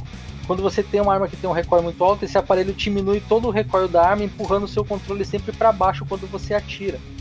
Então, assim, existe também. Porém, aí é o famoso pay to win, porque esses aparelhos são caros. Eu não vou dar a dica qual é. Quem quiser ir atrás disso, vá atrás. Eu, geralmente, eu sou completamente contra. Eu acho que a pessoa que está fazendo isso, ela está fazendo um serviço a si próprio, porque ela não está aprendendo a jogar. E, e quando você não está ganhando absolutamente nada para jogar um jogo, ganhar ou perder uma partida não vai te fazer melhor ou pior que ninguém né? E se você por um acaso for jogar algum campeonato ou alguma coisa assim, a primeira coisa que vão verificar é se você tem essa porcaria. Então você acaba não aprendendo a jogar e vai ficar ganhando de pessoas que estão ali só para se divertir. Você estraga a sua diversão, estraga a diversão das outras pessoas e não ganha absolutamente nada. A não ser o próprio ego inflado que, de achar que é bom, mas na verdade quem é bom é o aparelho que está fazendo isso por você. Mas, enfim, existe também, tá? Não é um, uma situação onde os consoles estão livres disso. Porém, esses aparelhos são caros. Então são poucos os que vão comprar isso. Nos dá a falsa garantia de que é muito mais difícil encontrar uma pessoa, entre aspas, cheatada dentro da tua partida. Uhum. Não, é algo, são, são coisas muito mais limitadas, né? Se levar em consideração. No... Sim, total. O único problema disso é que a diferença é muito grande. Então, se você encontrar um player numa partida que ele ganha de você em todas as possibilidades. Até quando você encontra ele de costas, ele vira e ainda assim te mata, cara, sai dessa partida porque esse cara tá cheatado. Então, né, você também precisa entender que algumas vezes você vai ter que deixar o cara sozinho, não vai ter jeito. E agora, o, último assunto do dia, que são os games por serviço, né? O, o Noguês já tinha começado a falar sobre o, o cloud da, da Microsoft, só que eu não vou nem falar do cloud em si, eu vou falar de games como serviço. Você paga uma mensalidade e você tem direito a jogar alguns jogos. A Microsoft lançou o Game Pass, que todos os jogos desenvolvidos pela Microsoft ou empresas parceiras da Microsoft estarão disponíveis no primeiro dia, ou seja, no dia do lançamento. E a Sony lançou o seu Plus Deluxe ou algo assim, que é um serviço que te dá acesso a muitos jogos antigos do, da Sony, inclusive jogos de de PlayStation 1, PlayStation 2 e PlayStation 3. No PlayStation 3 acredito que não. PlayStation 1 e PlayStation 2 e alguns jogos da nova geração, né? PlayStation 4 e PlayStation 5. Porém, limitado a jogos que já saíram há algum tempo. Jogos de lançamento eles não têm. O que, que vocês acham dessa nova visão de venda e comercialização de games? Porque o importante aqui é a gente lembrar que venda de videogames não garante dinheiro para as empresas que fazem dinheiro, fazem videogame. Na verdade, o dinheiro que eles ganham vendendo videogame é menor do que o custo do aparelho, eles ganham com o jogo. Então fala para mim aí, Noguês e Bananica, o que, que vocês acham dessa visão que muda esse conceito de vender games para lucrar para uma questão de vender assinaturas e tentar sobreviver? Como é que é isso aí? É a nova realidade do mercado, né? Vem de encontro com aquele meu comentário lá, onde eu tenho essa visão de que nós estamos vivendo a última geração dos consoles, né? Uh, é uma forma de adaptação né? Eu acho que é um jeito de se adaptar ao mercado, como a Netflix fez. Né? Netflix é o maior exemplo que a gente tem aí de uma empresa que se adaptou ao mercado. Para quem não sabe, a Netflix, né? Ela era uma empresa uh, lá nos Estados Unidos que locava DVDs, locava filmes em, em DVDs pra galera assistir. Né? Se não me engano, eles tinham até VHS também.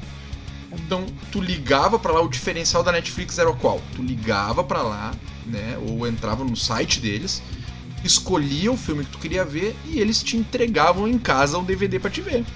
Né? Tu alugava o DVD pela internet, no meio do site lá, do, por meio do site da Netflix, eles te entregavam. Como é que eles fizeram? Se adaptaram ao mercado, hoje eles estão aí, você sabe o que é Netflix, não precisa explicar. Eu acho que é o que as empresas de. Sim. Só uma coisa aqui, ô, ô Esse serviço que eles faziam aqui no Brasil também teve, só que era de games, que era o tal do game em casa que você alugar, pagava uma mensalidade, né? Você pagava coisa de 60 reais na época. Isso tem uns bons 15 anos, tá? Uhum. Você pagava uma mensalidade de 60, 70 reais e eles te mandavam dois jogos por vez. E você podia pegar qualquer jogo que eles tivessem na biblioteca.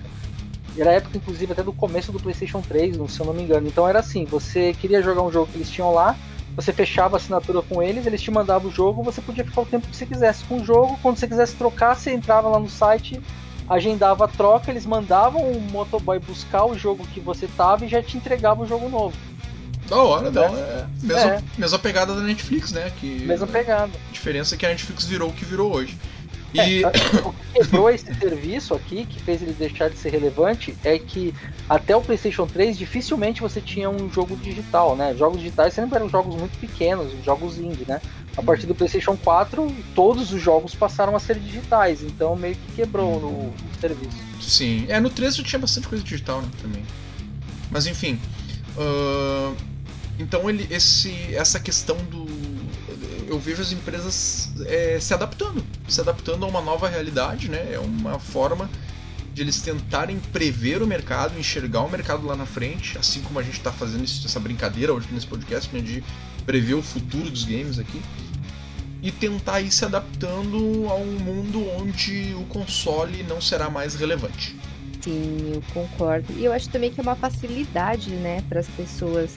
Porque nem todo mundo tem condição de comprar um console hoje em dia. Vamos deixar bem claro isso, né? E fica aquele, aquela vontade de jogar o jogo do estar ali, porque né, tem muita gente que o sonho da vida é jogar o jogo, nem que seja com os amiguinhos. E essa facilidade do, do, do Game Pass, né? Vamos dizer assim, é, é muito boa para todo mundo, não só para quem tem o console, como para quem não tem, porque dá para jogar todo mundo junto. Isso é bem legal. É, a gente falou sobre serviço de game por stream, quando, logo no lançamento do, do Stadia, né? Não sei se você lembra disso. Ah, o Noguês ele levantou e falou. É, ele levantou e falou assim: Isso vai flopar. E a gente, cara, mas é o Google, não sei o que, isso vai flopar, já tô vendo tudo. Então, o Noguês, ele falou, se ele falou que vai flopar o negócio do Google e flopou, amigo, se prepare para um mundo sem videogames. Amaldiçoei! Esse mundo é real.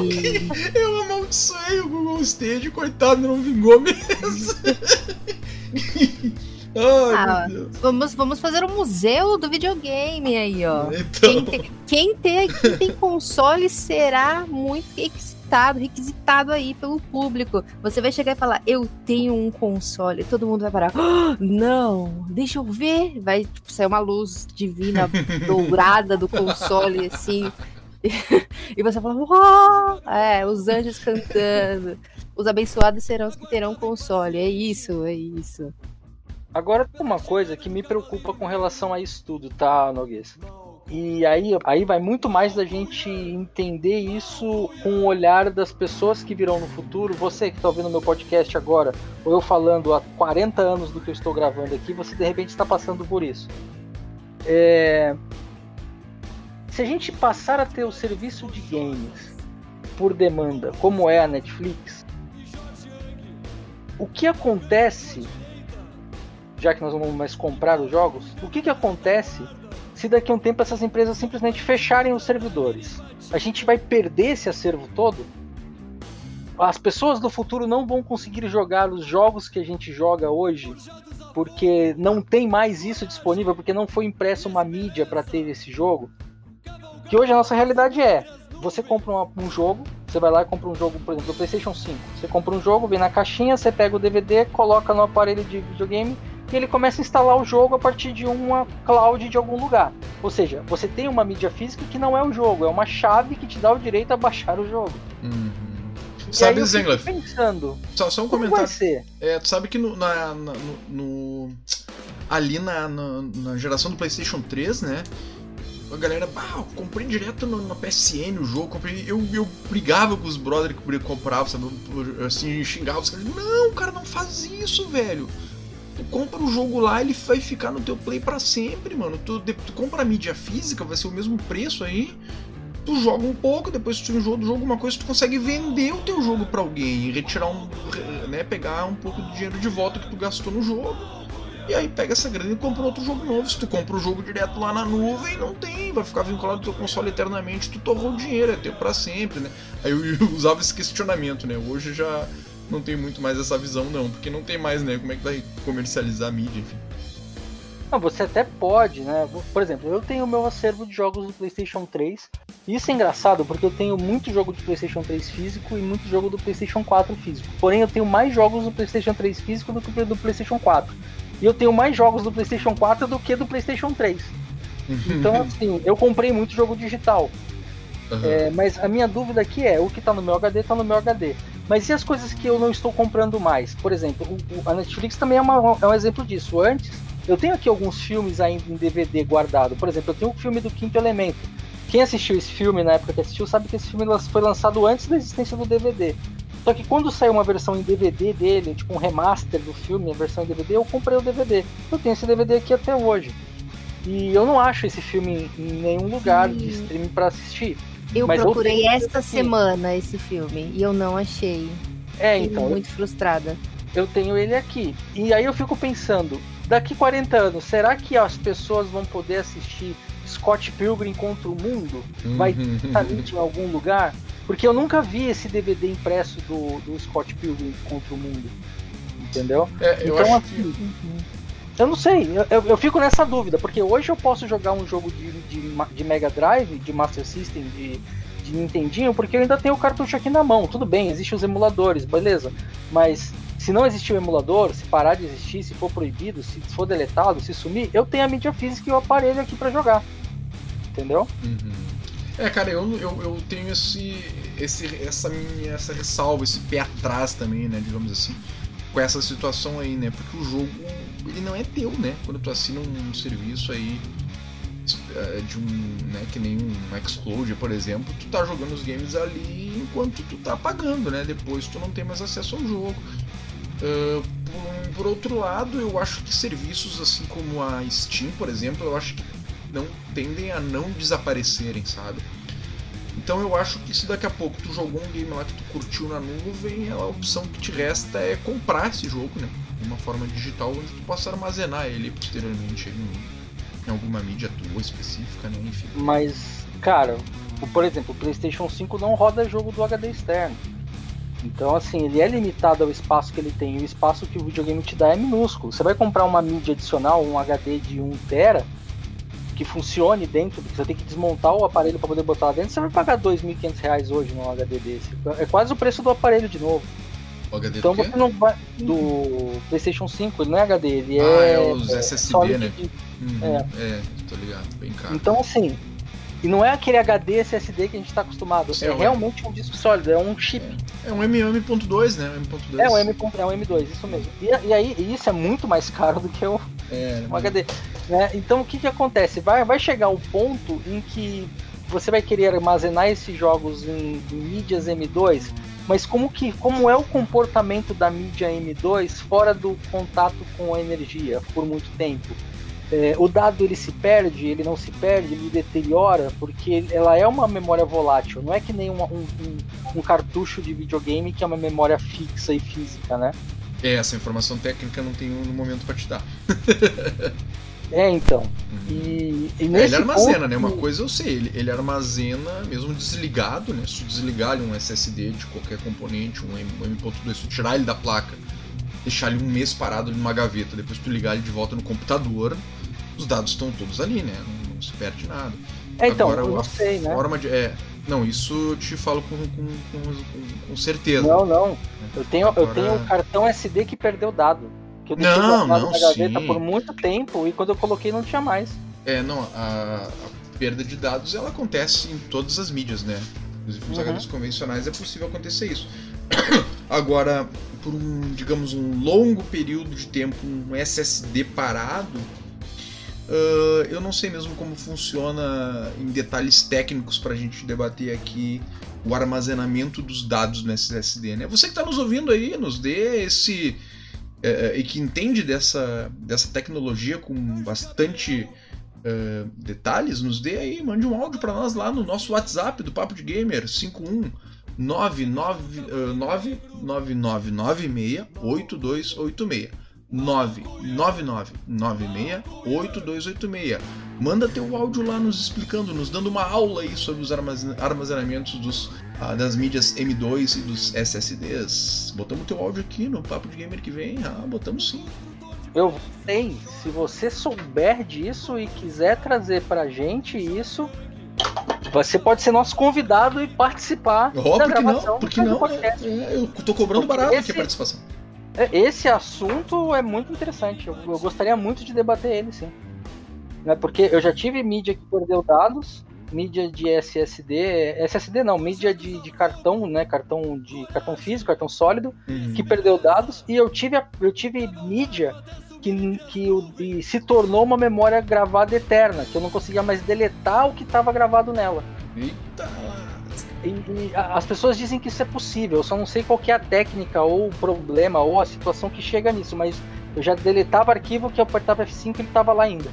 É, isso aí se Você chama Made in China. Não, não, não, era, era- é, é um, isso é um problema real mesmo dessas mídias e o- eu vi isso em algum lugar, mas na época eu nem me interessei porque era um cartãozinho de 4 GB, então não- 4 GB, 4, é 4 GB isso. Um cartão de 4 GB, então nem, nem liguei muito, só peguei e joguei no lixo. Mas a, a a, a ideia do, desse tipo de mídia ela é justamente para que seja uma memória que troque dados, né? Que os dados não sejam físicos e fixos. A, a, as memórias ROMs que a gente tinha no, no, nos cartuchos de videogame, elas funcionam até hoje justamente porque o método de gravação dela não permite sobreposição. Uhum. Então, o jeito de ser feito, o jeito de ser criado, é, faz com que aquele dado seja mais duradouro, né? Senão, uma fita de 30 anos aí teria problemas gravíssimos para rodar. E, e, nós não temos, né? Todas as fitas que nós temos que estão em estado de funcionalidade, elas funcionam bem. Os cartuchos, né? Os cartuchos. Né? É, os cartuchinhos, né? Uhum. Tendo isso em vista, tendo isso em mente, né? Que nós temos essa situação que hoje as empresas estão tentando migrar nesse mercado para por sobrevivência, eu acredito que seja muito mais isso do que visão de lucro. É muito mais a visão de sobrevivência, porque querendo ou não, é... nós precisamos entender que as empresas não vão produzir jogos se elas não lucrarem. Então, sobrevivência é o primeiro passo para pensar no passo de lucrar, né? Então, o primeiro passo é a sobrevivência. Eles estão vivendo isso. Acredito que uma das coisas muito boas para qualquer empresa é você ter uma, um, um, serviço recorrente de, de, pagamento, onde as pessoas paguem mensalmente por aquilo, né? Talvez seja até por isso que a Microsoft não tenha pacotes de pagamento anual e sim mensal. Eu acho isso um absurdo. é mais caro pagar mensal do que pagar anual. Sim. Sim. Mas no fundo, no fundo, é, como o Noguês disse, é uma adaptação, só que uma adaptação voltada para sobrevivência. Mais algum comentário querem fazer sobre esse assunto, meus amigos? Cara, eu acho que é bem isso mesmo, Zengler. Eu acho que é dentro dessa questão de, de sobrevivência, né? Eles estão navegando num mar sem bússola. Né? Eu acho que é mais ou menos isso. Eles estão aí buscando uma forma de se adaptar a esse, novo jeito de se jogar videogame que, uh, que vem acontecendo nesses últimos tempos, né? Que vem por meio de, dessas evoluções tecnológicas, né? Que vem. Ah, uma, um detalhe importante e que, que, acho que está dentro disso que eu estou falando.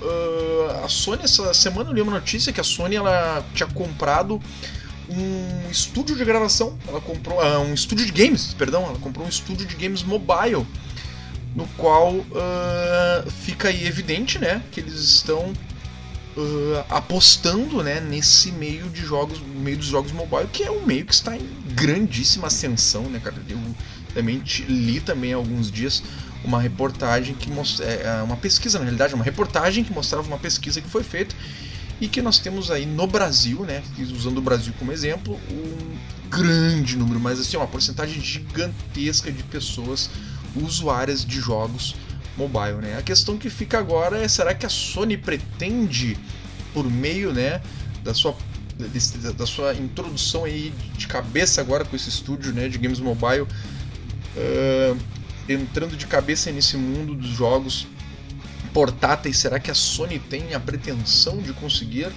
o mesmo sucesso que conseguiu quando entrou no mundo dos games com o PlayStation 1? Hum, deixamos o questionamento no ar. Olha, a, eu acho que ela está seguindo o mesmo caminho da Nintendo, né? Porque a Nintendo pegou suas grandes franquias e jogou no mobile e está ganhando dinheiro. Né? Então eu acho que a Sony deve estar tá tentando o mesmo caminho, porque deu muito certo, né? Os jogos do Mario vendem bem, né? As sim, moedinhas lá dentro. E não só as moedinhas do Mario, né? Mas também Pokémon, enfim, todas as franquias que são exclusivas da Nintendo no mobile estão ganhando rios de dinheiro. Então eu acho que é, é um caminho natural. A única coisa que me assusta nisso tudo, tudo bem que a Nintendo não entrou nessa roubada, é começar a fazer jogos no modelo mobile, onde você não paga para jogar o jogo, mas a versão que você tem do jogo é menos do que um trial, né? Ah, e terrível. Fica cobrando ficha para jogar o jogo. É terrível, terrível. Ou então tem que ficar pagando para jogar, né? Tu tá assim, tá, o jogo tá inteiro ali, mas tá inteiro ali entre aspas, né? Tu para seguir, tu tá, tu tem uma espada lá com 10 de dano, beleza, tu pode jogar o jogo todo, mas para te passar a determinado lugar, tu não consegue nem sonhar enfrentar o chefão se não tiver uma espada com 100 de dano. E não tem onde tirar a espada com 100 de dano se não sei que tu compre. Aí vai errar, né? Sim, mas um exemplo bem aleatório. Vocês já viram que isso aconteceu, assim, é, essa diferença entre os jogos mobile e os jogos de computador? Tem um, um, um jogo que tipo, foi hype, foi febre no, no, na pandemia, que foi o Among Us, que ele tem também, né, para mobile, e ele é de graça no mobile. Só que ele não tem as mesmas funcionalidades nem as skins que tem no jogo do computador, no jogo que você compra pela Steam ou pela Epic. Mas não vi isso. Sim, e dependendo do modo de jogo, por exemplo, o mobile, ele não tem alguns modos de jogo que tem do que você compra, né? E dependendo também da, da, da região, você não consegue sincronizar os jogos, você não consegue jogar. A pessoa que está em mobile Eita. não consegue jogar com quem está jogando em computador. Ah, maravilha. E isso acontece muito em, em alguns jogos de, né, nesses, nesses jogos que saem do, do computador e vão para mobile, ou que estão no mobile e vai para o computador. Genshin Impact é uma, uma versão também Sim. dessa que eles tiraram do mobile, cresceram para a versão de computador, só que as funções do mobile, o jogo no mobile é muito, muito mais legal e muito melhor do que na versão do computador. Foi uma febre, a galera toda jogando, Sim, né? Os jogos gacha aí, tipo, nossa, muito bom, muito bom. Só que a chance de você conseguir os personagens nesse é, pelo computador é menor do que pelo celular. E o jogo, né? Deveria ser igual. E você não consegue jogar junto também. É um Eita. negócio bem. Bem, bem assim. Eu tenho, eu, eu tenho minhas ressalvas sobre, sobre jogos é, mobile hoje em dia, assim. Uhum. Eu, eu acho que dá certo se for um quick, um quick game, sabe? Tipo, um jogo rápido, uma coisa pra Passatempo. momentos, é, sabe? Momentos assim, ah, tô no banheiro fazendo número 2, vou jogar aqui um negócio, entendeu? Assim, acho, acho que serve. Sim, Mas- sim, sim. e serve pra esse tipo de coisa, não pra ficar, tipo, transportando pra outro, porque às vezes confunde, ou então o pessoal cresce o olho e quer inventar moda e dá, dá um pouco errado. Hum. Mas boa sorte pra Sony aí, que tragam coisas legais, porque eu também gosto de jogos mobile. É isso aí. O Genshin Impact, os dois que estão aqui me ouvindo jogaram, né? É verdade. Então eles falam com, com, com propriedade. Eu, o único jogo mobile que eu vi que fizeram esse cross aí de jogar mobile e PC e consoles, eu baixei, joguei 5 minutos, entendi o tamanho da bomba e saí fora. que Foi o Diablo Eternal lá. Immortal, Diablo Immortal. Aham, Immortal. É, já olhei para aquele jogo e falei, isso aqui é uma máquina de moeda terrível. Né? Daqui a pouco para eu fazer isso aqui eu vou precisar ficar colocando dinheirinho. Então já saí antes de gostar do jogo. Mas é isso, meus amigos. Agora antes de fechar, e aqui, Noguês, eu queria fazer um- uma leitura. Há dois anos atrás, nós recebemos um e-mail. O e-mail do Matheus Cavalcante. Mandou um e-mail pra gente no dia 30 de agosto de 2020. Eita. Ele mandou com uma pergunta: Oi, minha mãe queria que eu ouvisse um podcast e ouvi o seu. Queria saber como posso ser reconhecido por times grandes. O que eu faço para ser pro player? Eu acho que ele fez essa pergunta na época que a gente trouxe o Chad aqui, que o Chad trabalha com isso, né? Ah, que pena que o PC perdeu. Foi bem na hora que a gente tava entrando de férias ali, né? Acabando a foi temporada. bem- Foi bem, o começo ali do, do- do- do- da nossa saída devido às questões da Covid ali, né? O que acontece aqui, Matheus, se você está ouvindo, primeiro desculpa por não ter te respondido isso antes. São só dois anos, passa rápido. O cara já tá, já, já é pro Talvez player você já. seja pro player hoje. É. Já veio aqui dar uma entrevista pra nós aqui, ó. Mas vamos, vamos responder como se o Matheus não tivesse. Não, se- como se não tivesse mandado ontem esse- essa mensagem pra gente. Matheus, para ser pro player, ou para ser açougueiro, para ser padeiro, para ser motorista de caminhão, para ser professor, para ser qualquer coisa que você quiser, dedique-se, vá atrás procure entender sobre como funciona o cenário que você quer correr, como que você, como que funciona o mundo daquilo que você quer se envolver. E se dedique, se entregue a isso, faça. Vai ser complexo. Você vai muitas vezes achar que você não é capaz, mas você é. Então nunca desista do que você quer fazer. Procure entender como que é aquilo que você quer fazer e boa sorte. Agora, como fazer para os times grandes te enxergarem? participa dos campeonatos, cara. Por exemplo, na última semana, para quem tá ouvindo agora, a gente está no começo de setembro de 2022. Na última semana teve um campeonato for fun da tribo do Gaules chamado Tribo Cup de CS, de Counter Strike. E é um campeonato justamente para pessoas que não são pro players. Só que dentro, dentro desse campeonato, muitos times de pro players jogaram e perderam. Então, assim, fica de olho em todos os campeonatos abertos que existem. Tem muito campeonato aberto. Não é CS a sua praia, se é League of Legends, tem um campeonato de League of Legends. Se não é League of Legends, é Valorant, tem um campeonato. Se não é Valorant, é Rainbow Six, tem um campeonato. Se é FIFA, tem um campeonato. Então, procure os campeonatos e jogue. Vá atrás. Ah, é um, é um, é um, é um game que precisa de pessoas para jogar. Procure amigos que gostem, entre em grupos que tenha pessoas que jogam. Vai lá e joga com eles, monta um time e vai. Se dedica, procure, treine e aí o time vai te achar. Fica tranquilo. É isso aí. Na primeira oportunidade de desistir, não desista. Isso é, é um fator muito é, importante. Toda vai ter gente que vai falar que você não é capaz e que isso não é para você, mas acredita em você, porque quem desacredita tem aos montes, mas quem acredita é, é poucos. E se você acredita, você consegue. É isso, corre atrás, é, faça grupos, entre em Discord de, de, de jogos, tem muita tem muito streamer aí também, tem muita galera que disponibiliza Discord para a comunidade e dentro do, do, próprio Discord aparece times para jogar, a galera falando, oh, que alguém quer jogar aqui, não sei o. Aí, ó, oportunidade de formar um time e participar de um campeonatinho aí, né? Não valendo, não valendo nada interessante, mas valendo ali a, a oportunidade de você aparecer e mostrar do que você é capaz. Então, é isso. Pro não nosso... desista e corra atrás. Isso aí, não desista e corra atrás. Cara, pro nosso amigo deixa uma frase.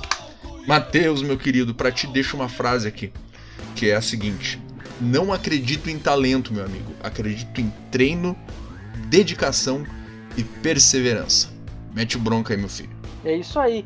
E se você, o Matheus, o problema da gente não, não ler a mensagem do Matheus é que ele mandou por e-mail. E já em 2020 a gente não usa mais e-mail. Então, se você quiser mandar uma mensagem e gostaria que, de participar, seja ela em áudio ou seja ela em texto, manda pra gente pelo WhatsApp. Qual que é o WhatsApp, diretor? Nosso WhatsApp do Papo de Gamer, por favor, não deixe de mandar sua mensagem. Estamos retornando, estamos sedentos por sua participação, por suas mensagens. Por favor, envie lá no WhatsApp, é o 51999968286, WhatsApp do Papo de Gamer. E é isso aí, pessoal. Uh, Bananica, quer fazer as considerações finais? Quero sim, eu quero agradecer a todo mundo que está ouvindo, que vai ouvir ainda e dizer para vocês: me segue lá, me segue lá na Twitch. Eu estou voltando a fazer streams de qualidade duvidosa. Opa, né? esse que eu vou ver. Com jogos extremamente chatos para todo mundo, mas legais para mim. É isso aí, é o que importa. Me segue lá. É é twitch.tv barra bananica. Mas o Nica são quatro is, porque a Twitch me trola, então é isso daí. É twitch.tv barra bananica. Ok? Me segue lá pra ver eu fazendo várias bananices, peraltices e falando sobre assuntos aleatórios, porque é o que eu mais gosto de fazer é falar sobre assuntos aleatórios. E o meu amigo Noguês muito obrigado para você que nos escutou, nos assistiu até aqui, por ser essa pessoa maravilhosa. E. Opa, não, não. Tô... Valeu, galera. Muito obrigado aí todo mundo que nos acompanhou até agora. Satisfação tremenda estar aqui com esse timaço, esse timaço confirmado aqui com a Bananica, com o meu querido Zenlaf, formando esse time aqui de comentaristas do mundo dos games e sempre trazendo aí os assuntos né, mais relevantes dentro, e nem todos também relevantes dentro desse maravilhoso mundo dos games. Um grande abraço para todo mundo. Ah, e hoje deixo um abraço especial aqui para um amigo ouvinte, né, amigo que acompanha aqui o nosso podcast, que pediu aqui, pô, Noguês, manda, manda um salve lá, manda um salve no podcast. E esse salve vai ser dado agora, nesse momento, para o meu querido William Alexandre, sim, William, conhecido como Dert, grande Dert. Um abraço, meu querido. E para toda a galera lá do RK, pro nosso timão lá, o clã do Red Knight, se eu ficar falando o nome de todo mundo aqui. esse podcast acho que vai ficar um pouquinho grande demais. Forte abraço para todo mundo, me sigam lá, arroba no Instagram, Fernando Noguês no TikTok, eu tô voltando a postar alguma coisinha lá, e o meu principal canal de comunicação com vocês, que é a twitch.tv barra Fernando Noguês. Valeu, gente, muito obrigado a todos da mesa e a todos que nos ouviram. Tchau. É isso aí, pessoal. E o Zengloff, como acha o Zengloff? Em lugar nenhum, como vocês sabem. O Zengloff nunca tá fazendo nada, então não tem nenhum link para vocês falarem. Vocês podem entrar em contato comigo pelo WhatsApp do, do, do papo. Mas agora quem anda fazendo live stream é a minha filha. Ela tá fazendo, ela tá gostando de fazer. Então, se você quiser assistir uma gameplay de qualidade, assista a Carol Vs. A né? Carol V-E-S. Carol V-E-S. Já tô buscando aqui ela agora, aqui na Twitch, né? Na Twitch? Na twitch.tv barra a Carolves. E ela tem lá os gameplayzinhos dela lá. Tava jogando o jogo do gato lá. O... Ah, que da hora! É, e, e, agora ela tá na vibe de jogar Dragon Ball. Olha! Então... Emocionante. Joga muito a menina. Não vou dizer nada não, né? Mas ó, Olha eu sou fã. Carol. É, ela, ela, joga bem. Joga mesmo, não é? Não Carol, é. tá aqui, ó. Oh, tem que dizer não que é fã, não, é porque eu sou fã, não, mas ela, ela joga bem e ela dá um, dá um pau em vários jogadores profissionais aí. Eu não queria dizer nada, não, hein? Mas é isso. Eu só não vou botar um seguir agora que eu quero ver o meu nomezinho na tela aqui quando ela estiver ao vivo. Meu nomezinho aparecendo lá na tela quando eu seguir ela. Aqui, ó. A Carol fez, achei. Ah, ô, Zen, sem, sem vergonha, vai fazer uma capa pra tua filha aqui nesse tweet sem vergonha. Então, meus amigos, muito obrigado por vocês terem ouvido este episódio. Mandem suas mensagens e encontramos vocês na próxima semana. Um beijo do Zengo. Tchau!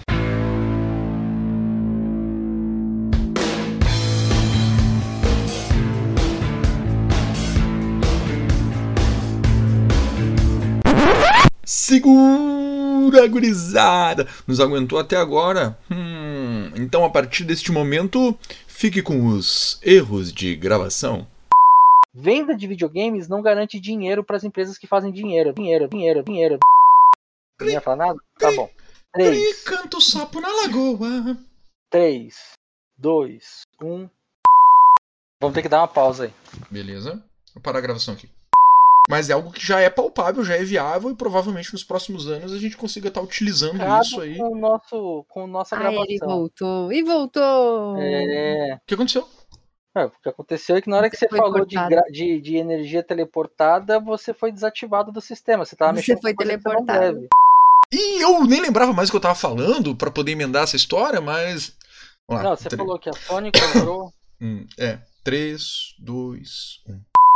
Punhos de repulsa. Gente, Repúdio, se repúdio. vocês. É, desculpe. É, Vai 3, 2, 1. Vai. Ou Três, punhos de dois- repúdio, tá? 3, 2, 1. Punhos de repulsa. Repúdio. Ei, Repúdio, mulher! Repúdio! Diretor, Mantém essa na gra... no final da gravação, pelo amor de Deus. Vai, vai, vai, vai. é repúdio. Gente, eu, eu tô há 40 anos falando repulsa. É tudo bem. 3, 2, 1. Punhos de repúdio. É. Quase falou errado. Chegou naquele. Repúdio! Repúdio! É, é a mistura de, de repulsa com repúdio. Repúdio! Ai, é porque é muito nojento, mano. É muito nojento. Vai lá. Ai, Take 87, 3.